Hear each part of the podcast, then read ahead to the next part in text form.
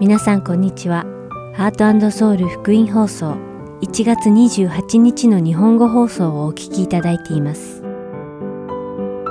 このシーズンは聖書を一緒に読みましょう。アリゾナ・フィニックス JIBC ヤソ牧師によるグランドキャニオンの彼方から詩編私の証私の賛美をお届けします。それでは聖書を一緒に読みましょうお聞きください。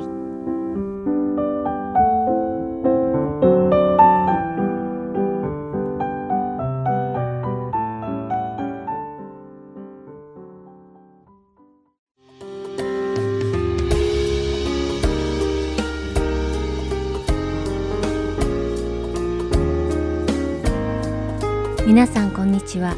聖書を一緒に読みましょうのお時間です。お相手はダイヤモンド優子がお送りします。さて先週の放送でテサロニケの教会の中には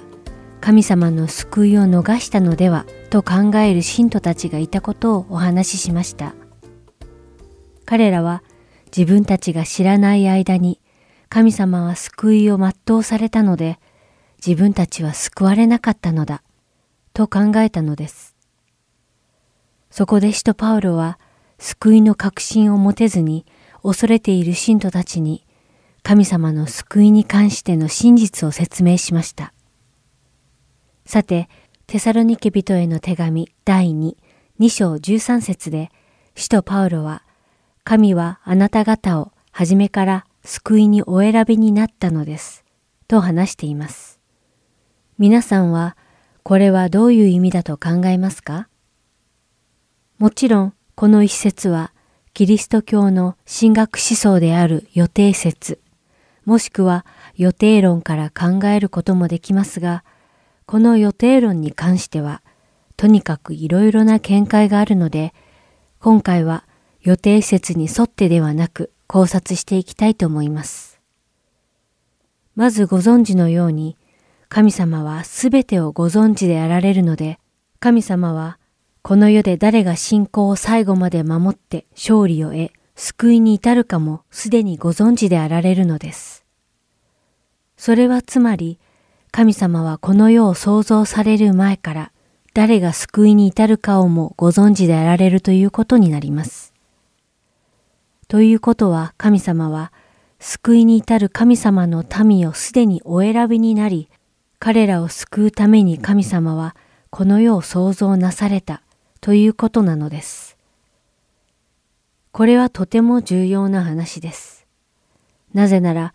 神様がご自分の民を救われるためにこの世を創造されたのなら、神様は必ずご自分の民を救われるということだからです。使徒パウロはテサロニケの信徒たちにこの事実を知ってほしかったのです。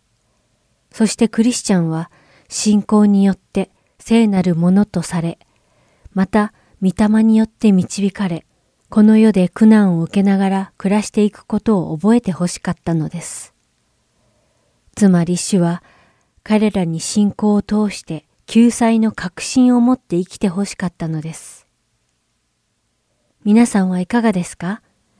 イエス・キリストによって神様の子供になりましたか？もし神様の子供であるなら、主への固い信仰を持って、この世での暮らしを恐れず、惑わされず生きているでしょうかこの世は私たちの救いの確信を絶えず惑わそうとしてきます。この世は私たちクリスチャンに神様を疑うように働きかけ、神様と私たちの関係を壊そうとしてきます。皆さんが今週、テサロニケ人への手紙第2を読みながら、今一度信仰を確かなものにされることを願います。それではお祈りします。愛する天の父なる神様、皆を賛美いたします。私たちが私たちを救うために神様が天地創造されたことを覚え、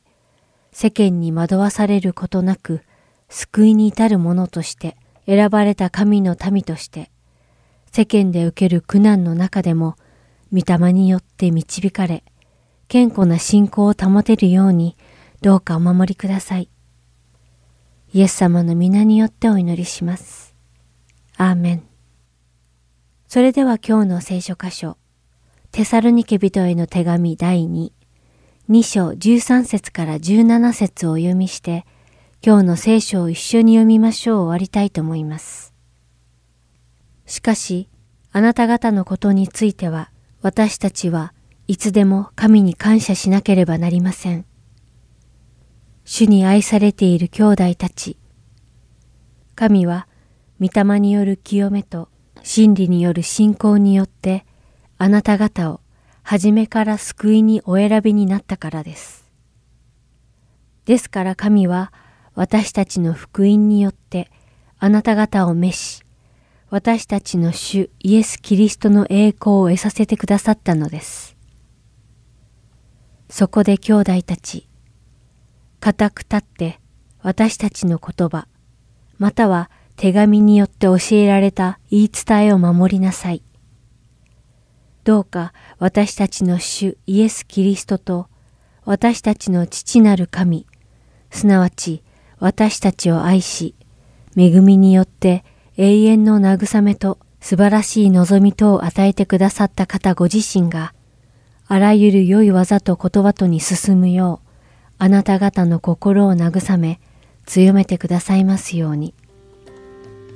今日も聖書を一緒に読みましょうにお付き合いいただきありがとうございました。お相手はダイヤモンド優子でした。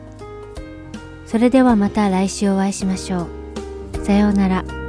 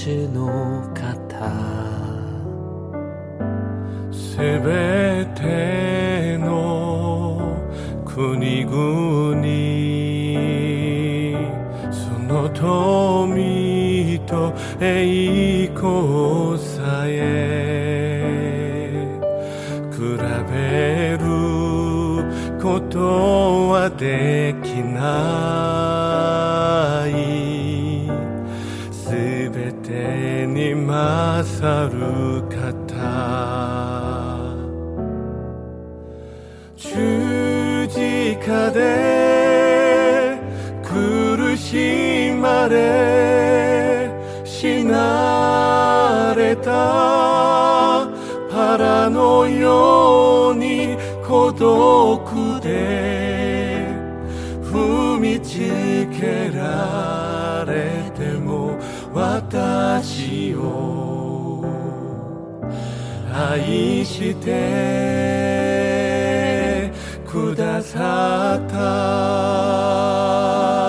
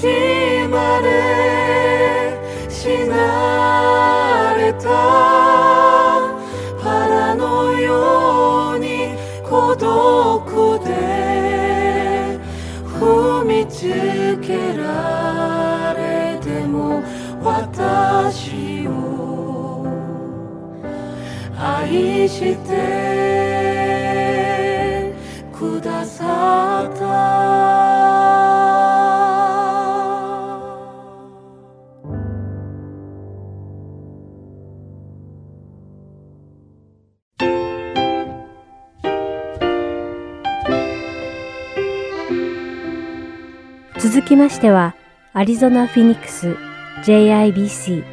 ヤソ牧師によるグランドキャニオンの彼方からをお聞きください。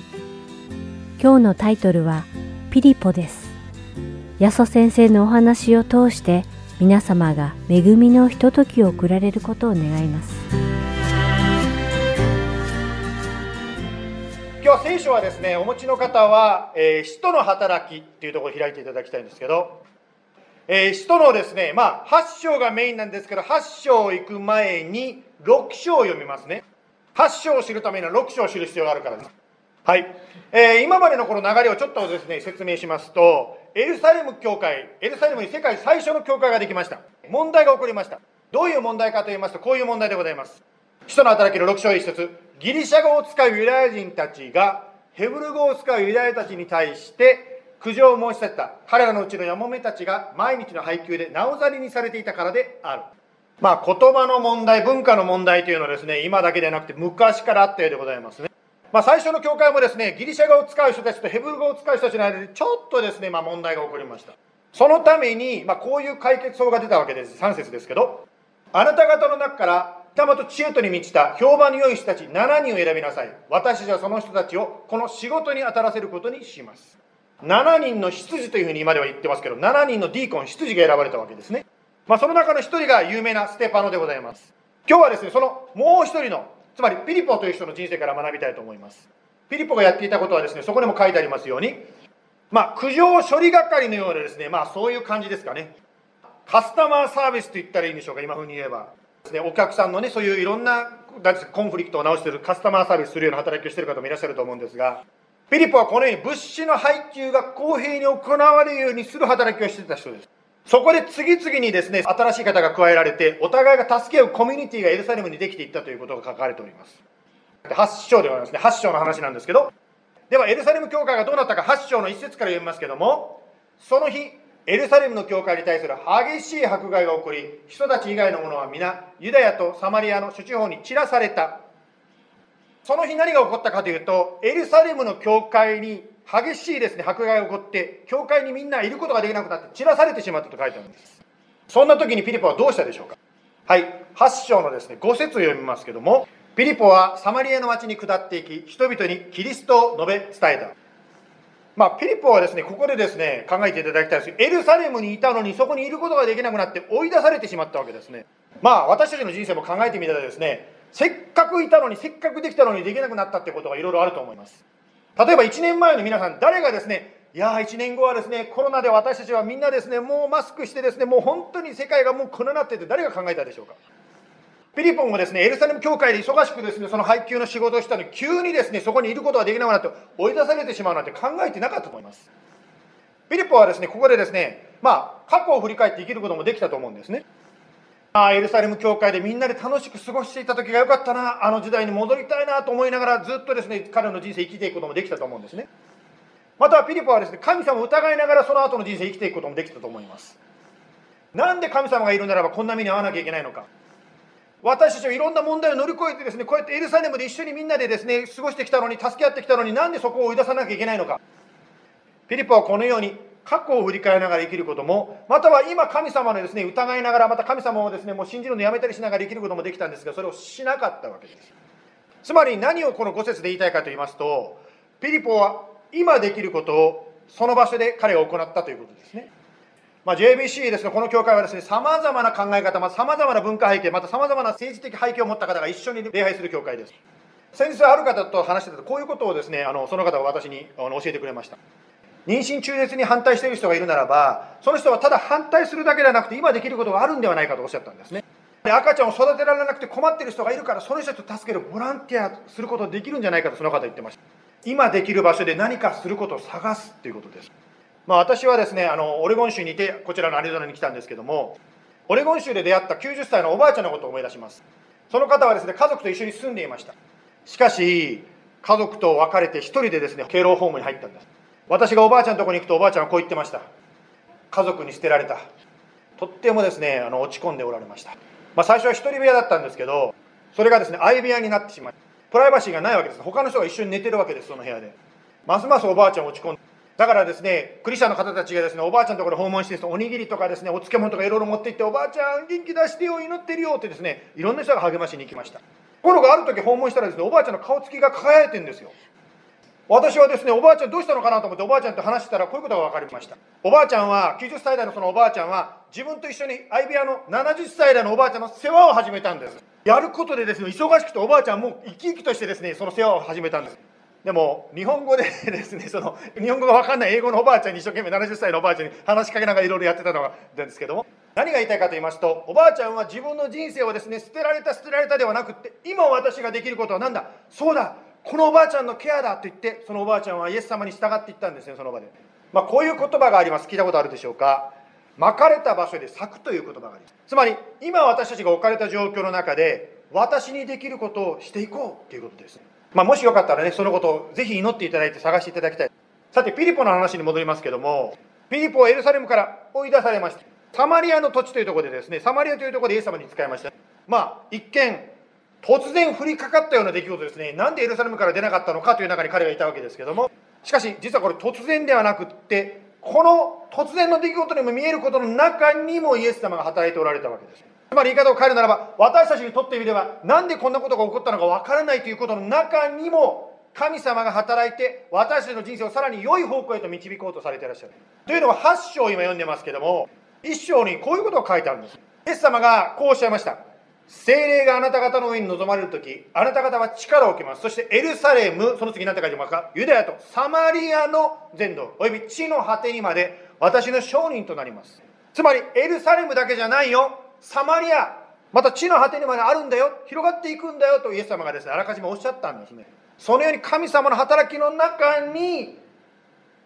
ピリポンを用いられたんですね。地の果てって言いますから、当然日本やアメリカも入ってくるわけですけど、ですから皆さんですね、人生の中でですね、一体何が起こっているのか分かんない時もあると思うんですけども、イエス様は必ずあなたや私の人生を導いて、素晴らしいことをしてくださるんですね。まあ、アメリカや日本まで広がったということですけど、具体的にちょっと話したいと思います。まあ、今までですね、毎週のように礼拝でですね、どうやってイエス様と出会ったのかということを何人かの方に話してもらいました。今日はですね、私がどうしてイエス様と出会ったかということを、私、ヤソの話をしたいと思います。私はですね、生まれたのは日本の九州でした。そして育ったのは四国でした。まあ、私が四国でその幼稚園のに行ってた時のことでありますが、近所にですね、宣教師が来てですね、料理教室を始めたんです。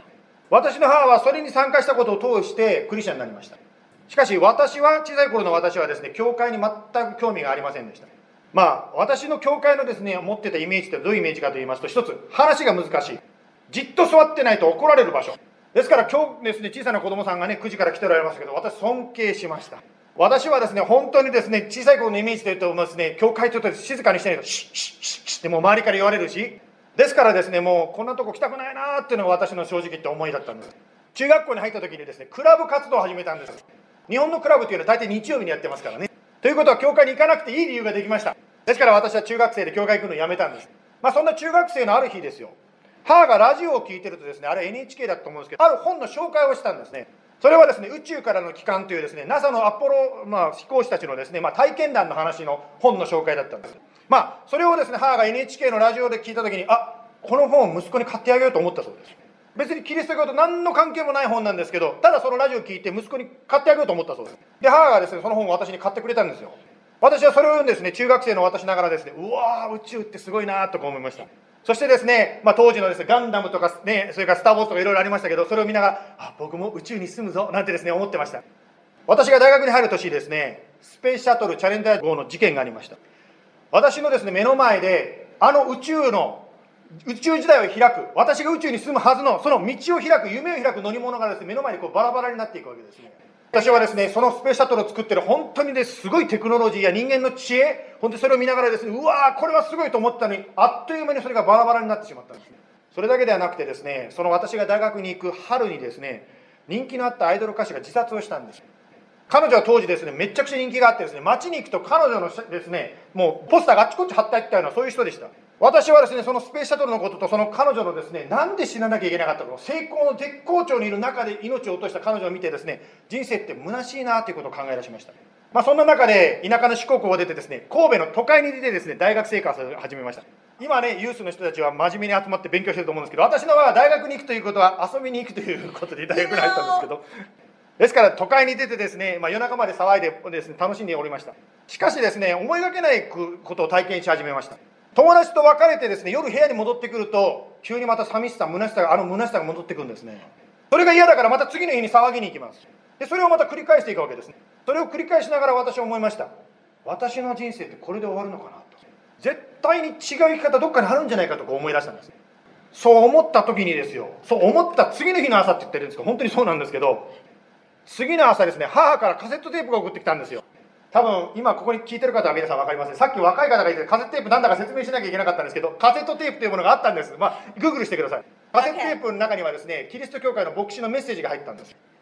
まあ私の学校の寮の近くの教会の牧師のメッセージのテープだったんです。まあ私の母がですねそれをなんだか分かんないけどね私の母の手に渡ってですね母がそれを聞いた瞬間にこれは息子に渡さなきゃいけないと思って母が送ってきたんですね。今までだったらもらってもですねあまたキリスト教会ってポイとしてたんですけどしかし私はですね人生虚しい他にあるはずがと思ってた時にもらったもんですからちょっと行ってみようかなと実は思ったんですね。今まではいやいや教会に行ってたんですけど今回は初めて教会に行きました。行ってみたらですねまず最初に思ったことは昼飯にですねランチでですねうどんを食べたということですね今でも覚えてるんですけどそれ覚えてるんですけどメッセージの細かい内容は全然覚えてません。ですから皆さん今日のメッセージ聞いた後ですね「いやーや先生今日の、えーと、何話しましたっけ?」って言われても全然私はオフェンドしません。メッセージの細かいことは覚えてないんですけど覚えてることはいくつかであります。つまり牧師聖書の話を聞いてですね私に罪があるんだということは分かりました。また私の罪に上に私が仮に死ぬならば死んだ後地獄で裁かれるよっていうこともなんか分かりました。それは分かったんですけどその後が分からなかったんです。つまりイエス様が私の罪の救いのために十字架にかかって死なれたというところも言ったんでしょうけどそれはですねちょっと私は理解できなかったです。というのはですね2000年も前の話をいくらですね言われてもですねそんなの古い話いくら言われたって分かりませんよっていう感じですもし目の前でイエス様が私の前に現れてですね俺は今お前のために苦しんでんだって言ってくれたらですねもうイエス様分かりました信じますって言うんでしょうけどなちょっと2000年前ですからね全然実感が分からなかったです。その日はですねうどん食べた後ですね夜のですね教会のビラ配布まで手伝って帰ってきました。その週はですねたまたまという言い方はないんでしょうけどちょうどですね1年に1回1週間連続で礼拝のある週だったんです。ですから当然ですね私はですね月曜日から毎日教会に行きました。しかしですね毎日通って牧師先生の話聞いてもどうしても十字架と死が信じられなかったんです。木曜日に集会が終わった後で当時ですね姫,、まあ、姫路の伝道すると準備してた先生からですね牧師先生から話をしてもらいました。先生は私にこう言ったんですよ。救われるためにはね少しの信仰でいいんですよとこうおっしゃったんですね。え少しでいいんですか？私は思ってたのはです、ね、信仰というのはですね信じたら絶対疑わなくて初めて救われるものだと思ったんですね。ピリポじゃないけど迫害にあっても何があっても私は命を捨てても規律を捨てませんと思って初めて救われると思ったんですね。でも牧師先生が少しでいいんですよとおっしゃったんです。少しだったら私も信じられますよとこう言ったんです。で牧師先生と一緒にですねイエス様信じますとお祈りしましたあの祈り本物だったんでしょうね。というのはあれ以来ね私ずっとクリスチャンですんでね。そしたら一章の8節をもう一回読みますけども精霊があなた方の上に臨まれる時あなた方は力を受けます。そしてエルサレムユダヤとサマリアの全土および地の果てにまで私の証人となります私がイエス様を信じたそのきっかけはどこから来ましたか？アメリカのワイオミング州の教会から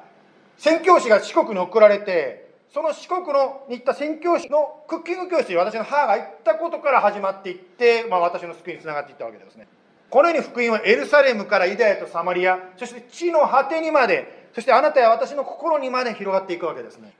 さて、ピリポの話を続けますけども、はい、8章に戻りまして、人の働きの8章の26節を読みますね。主の使いがピリポに向かってこう言った。立って南へ行き、エルサレムからガザに下る道に行きなさい。27節そこにエチオピア人の女王、カンダケの交換で女王の財産全部を管理していた宦官のエチオピア人がいた。ピリポはですね、サマリアに行った後、今度は別の場所に行きなさいと言って行ってみたらですね、なんとそこはエチオピアの国の、まあ、偉い人がですね、そこにいたわけですね。まあ、これを通して、まあ、エチオピアにですね、ますます多くのイエス様を信じる方、救われる方が起こされていきました。ここで考えたいのはですね、伝道ということであります。皆さん、こう、伝道と聞くとですね、どういう、なんですか、気持ちを持つでしょうかね。またはあなたが語って目の前で誰かがイエス様を信じますというのを見たことあるでしょうか。まあ、日本はキリスト教の信じる人の人口がですね1%またはそれ以下だと言われてますよね。まあ、その中にいるとですねあ伝道っていうと難しいよこれと思うかもしれません。また皆さんもですね日本に帰って家族にキリストを伝えようと思っても全然聞いてくれなかったりですねしてなかなか難しいことを感じるかもしれません。まあ、そのような中でですね生まれつきセールスの得意な方また人に何か紹介するのが得意な方っていらっしゃいますよね。私が知ってるある方はですねたこ焼きを焼くのが好きなんです。いつも教会の玄関に立ってですね、来た人にですね、うちにたこ焼き食べに来へんか？とかですね、なんか変なお酒になってますけど、食べに来ませんか？って言ってですね、一緒にですね、あの、たこ焼きに誘う人がいるんですよ。たこ焼きを焼きながら、そう焼いてる時間がありますからね、焼きながらいろんな話をしていくんですね、その方はね。まあ、そのように人と会うのが好きな方、いろんなことを進めるのが好きな方っていうのがいます。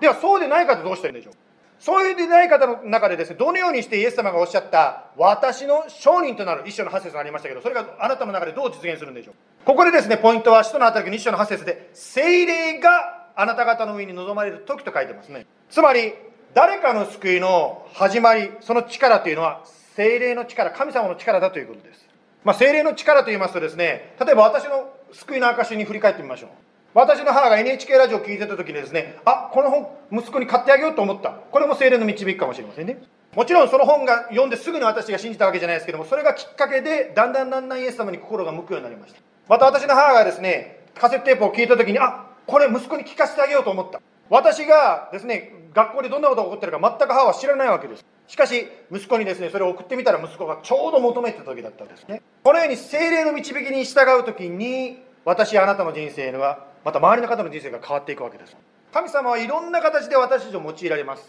先ほどの方はたこ焼きを焼きながらですね神様に使いましたね。別の方は釣りが好きです。釣りをしながらいろんなことを話す。ある方はですね車でですね SUV に乗ってですガタガタ道を走りながらですね一緒にいろんなことを喋りながらですねこうウィルドネスを走る方もいらっしゃいますねピリポはですね神様の導きに従っていくとこういうことがありましたね8章使徒の働きの8章30節でそこでピリポが走っていくと預言者イザヤの書を読んでいるのが聞こえたので、あなたは読んでいることが分かりますかと言った。31節その人は、つまりこれはエチオピア人ですけど、エチオピアの人は、導く人がなければどうして分かりましょうと言った。35節ピリポはこの聖句から始めてイエスのことを彼に述べ伝えた。ピリポが精霊の導きに従って行動すると逆に相手がもう準備できたわけです。つまり伝道とは何でしょうか？相手の心を開くのは私たち人間の力ではできないということであります心を開くのはイエス様の働き、精霊様の働きなんですね。そして私たちがすることは何でしょうか？イエス様の導きに忠実であるということです。ですから今日カードをお渡ししたのはですね、もしかしたら皆さんの人生の中で、誰かにこのカードを通して、イエス様、あの信じませんか？また教会ありますよと紹介できるでしょう。まあ私もですね、日本でですね、駅前に立ってビラ配りとかしながらですね、誰もですね、話を聞いてくれない経験もしたことあります。ああ、伝道って難しいなと思ったことがあります。と、そうかと思いきやですね、ある礼拝の後ですね、終わった後で泣き声が聞こえてきたんですよ礼拝堂から見たらですねメッセージ聞いた方がですね涙流してらっしゃるんですで私はその方にですねイエス様のことを紹介するとその方は信じますとおっしゃったんです。こんなに簡単に信じていいんですかっていう感じでしたけども。しかしイエス様を信じるというのはそのように神様が働かれる時私たちが語ると本当に信じるわけです。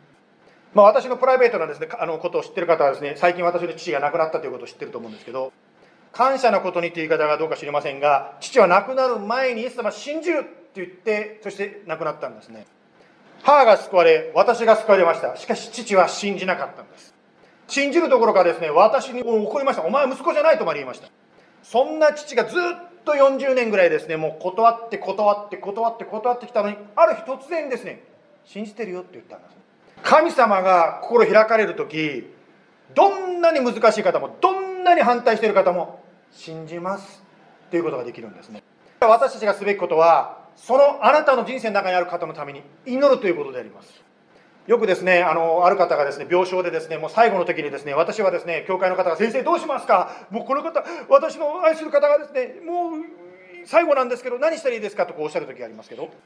耳元でとにかく語り続けてくださいと私は言います。ある時もそういう方がいらっしゃいました。日本にですね急遽ですね帰ってですね自分の確かお父さんだったと思うんですけどお父さんの耳元でずっと語り続けた方がいらっしゃいました。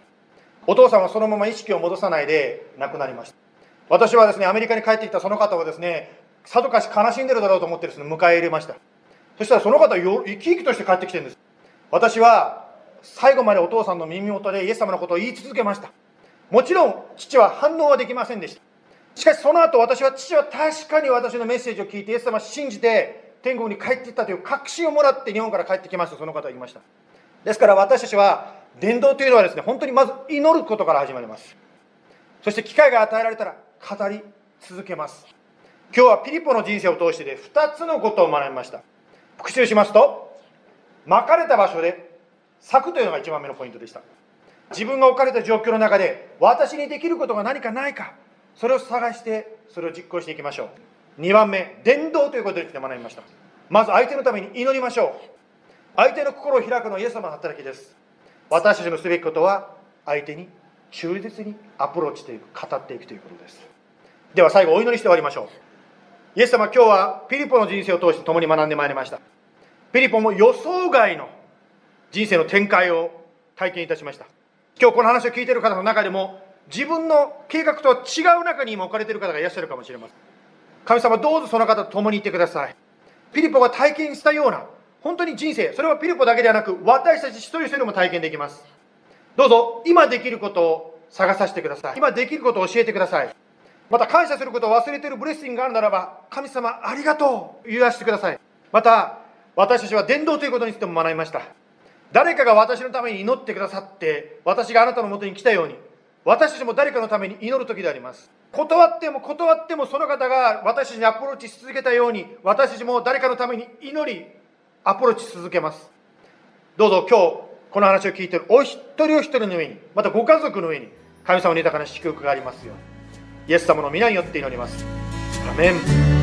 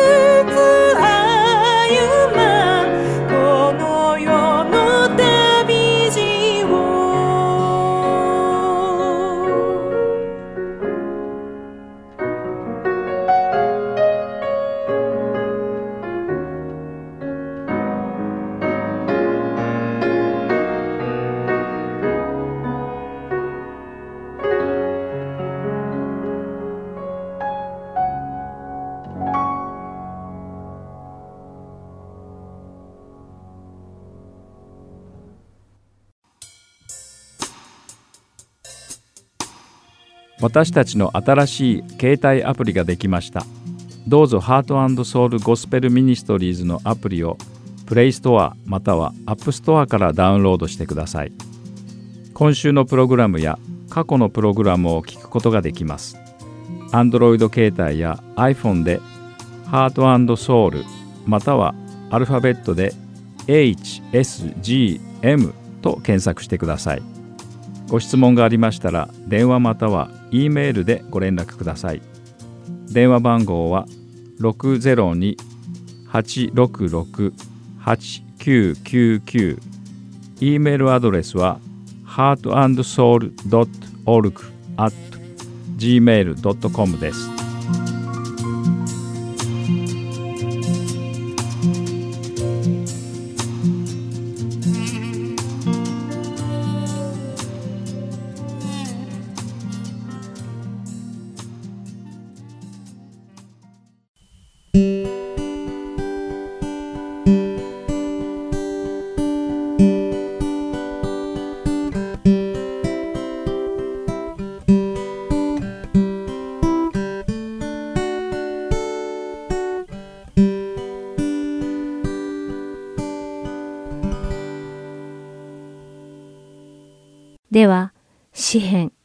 私の証、私の賛美をお聞きください。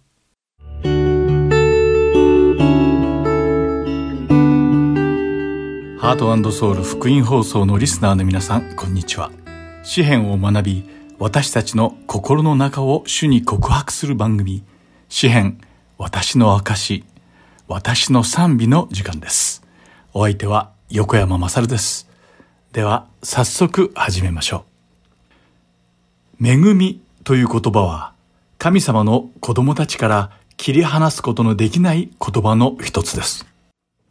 なぜなら、私たちは神様の恵みによって人生を生きているからです。では、恵みとは一体何なのでしょうか？それは多くの場合、その恵みを受ける価値のない人への贈り物であると説明されています。ヘブル語の恵みという言葉は、ハなんで、高い地位にある人が地位の低い人へ、また権力のある人が弱い立場の人へ、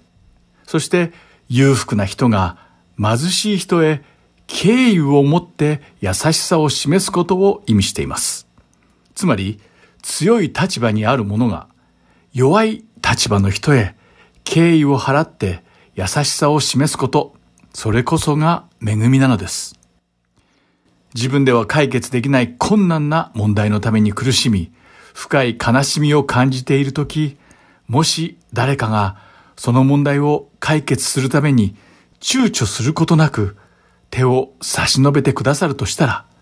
私たちは素晴らしく恵まれていると感じることでしょう。そして追い込まれてどうしようもないとき、私たちはその助けてくれる手をどれほど待ち望むことでしょう。それこそが私たちの主、神様なのです。私たちがよく知っているように、ダビデには嫉妬したサウル王から逃げ続け、逃亡者として過ごした時期がありました。ダビデが逃げ続けた理由は何か悪いことをしたからではなく、単にサウル王がダビデに嫉妬して憎み、彼を殺そうとしていたからです。さらにダビデはサウル王だけでなく、ペリシテ人や自分の息子からも逃げなければなりませんでした。だからこそダビデは詩篇の中で何度も神様に助けを求めたのです。詩篇の第56編は、神よ、私を憐れんでください。というダビデの悲痛な叫びから始まります。ダビデは憐れみを求めて神様に叫び祈りました。私たちはダビデの絞り出すような叫びから彼の悲惨な絶望を感じ取ることができます。そしてダビデのこの悲痛な叫びを聞かれた神様はご自身の身をかがめられて見手を開かれダビデを苦難から救ってくださったのです。皆さんはこのダビデのように深い絶望を経験したことはありますか？人生の中で自分ではどうすることもできないほどの深い絶望に陥り、必死で神様に叫び祈った経験があるでしょうか？問題があまりにも大きく、絶対絶命の状況の中、万能であられる主に、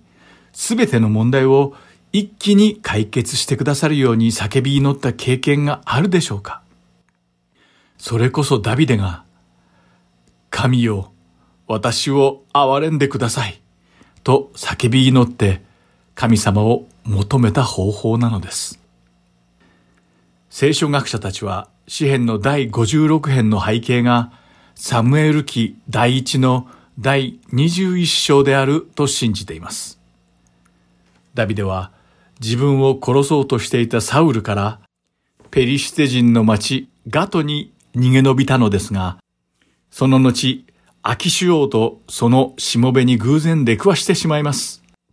サムエル記第一の第21章の11節から13節を読んでみましょう。そこには、するとアキシュの家来たちがアキシュに言った。この人はあの国の王ダビデではありませんか。皆が踊りながらサウルは千を打ち、ダビデは万を打ったと言って歌っていたのはこの人のことではありませんかダビデはこの言葉を気にしてガテの王アキシュを非常に恐れた。それでダビデは彼らの前で気が違ったかのように振る舞い、捕らえられて狂ったふりをし、門の扉に傷をつけたり、髭によだれを流したりした。と書かれています。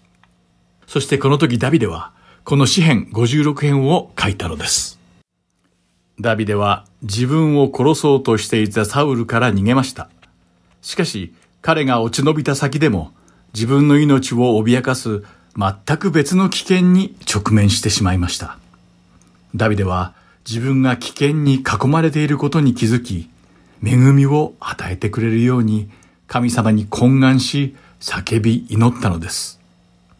私たちは今、困難な時代に生きています。しかし、ダビデのように絶望的な状況に置かれている人はほんの一部で、大半の人々はそのように大きな困難の中にいるわけではありません。しかし、世界中で発生したパンデミックのために苦難の時代であることは確かです。このパンデミックは健康面だけでなく、経済的、社会的、そして将来における不確実性等を含む様々な問題を起こし、私たちに苦しみを与え続けています。だからこそ、これらすべての困難を通して、私たちが神様により頼むことを思い出し、主に立ち返ることができるように祈るのです。神様がご自身の身を低くされ、私たちに恵みを与えてくださり、主がすべての問題を解決してくださることを祈ります。また、神様の恵みが私たちと共にあり、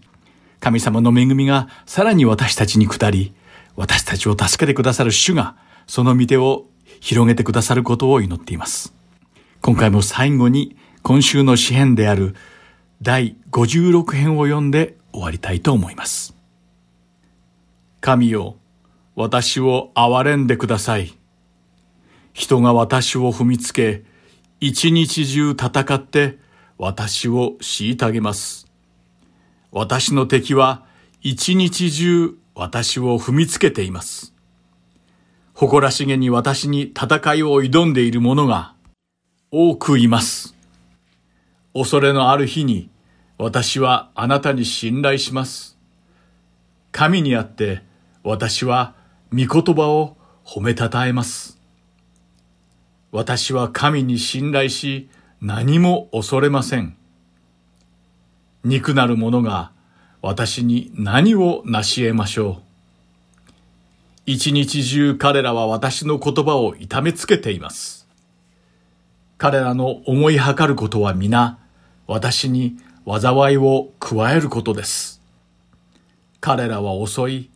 彼らは待ち伏せ、私の後をつけています。私の命を狙っているように。神よ、彼らの不法ゆえに彼らを投げつけてください。見怒りをもって国々の民を打ち倒してください。あなたは私のさすらいを記しておられます。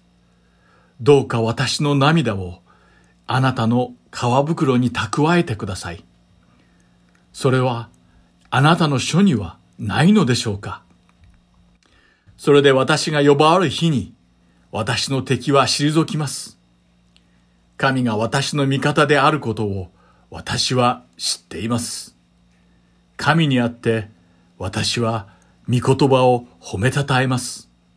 主にあって私は御言葉を褒めたたえます。私は神に信頼しています。それゆえ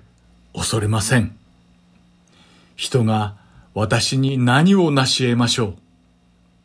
神よ、あなたへの誓いは私の上にあります。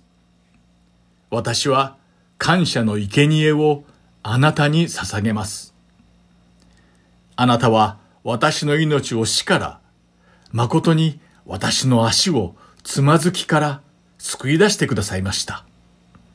それは私が命の光のうちに神の見前を歩むためでした。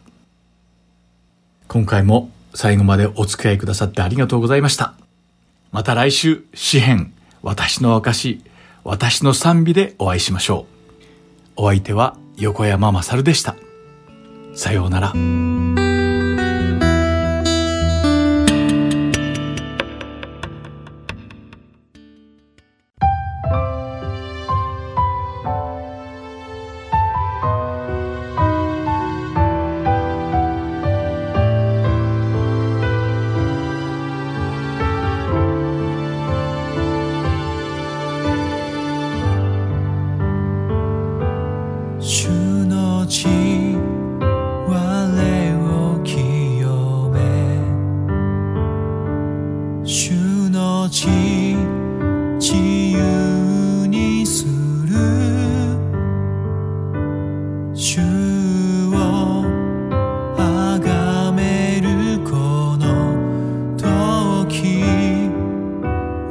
すべてを捧げます。主の手わがため裂かれ。主の足わがため刺された。今は私が生きる。ことなくただ主のため生きる。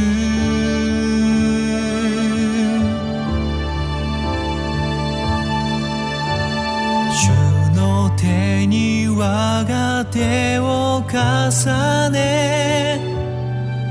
主の足に我が足重ね共に死に主と共に生きる。永遠に主のため生きる。主の手に我が手を重ね主の足に我が足重ね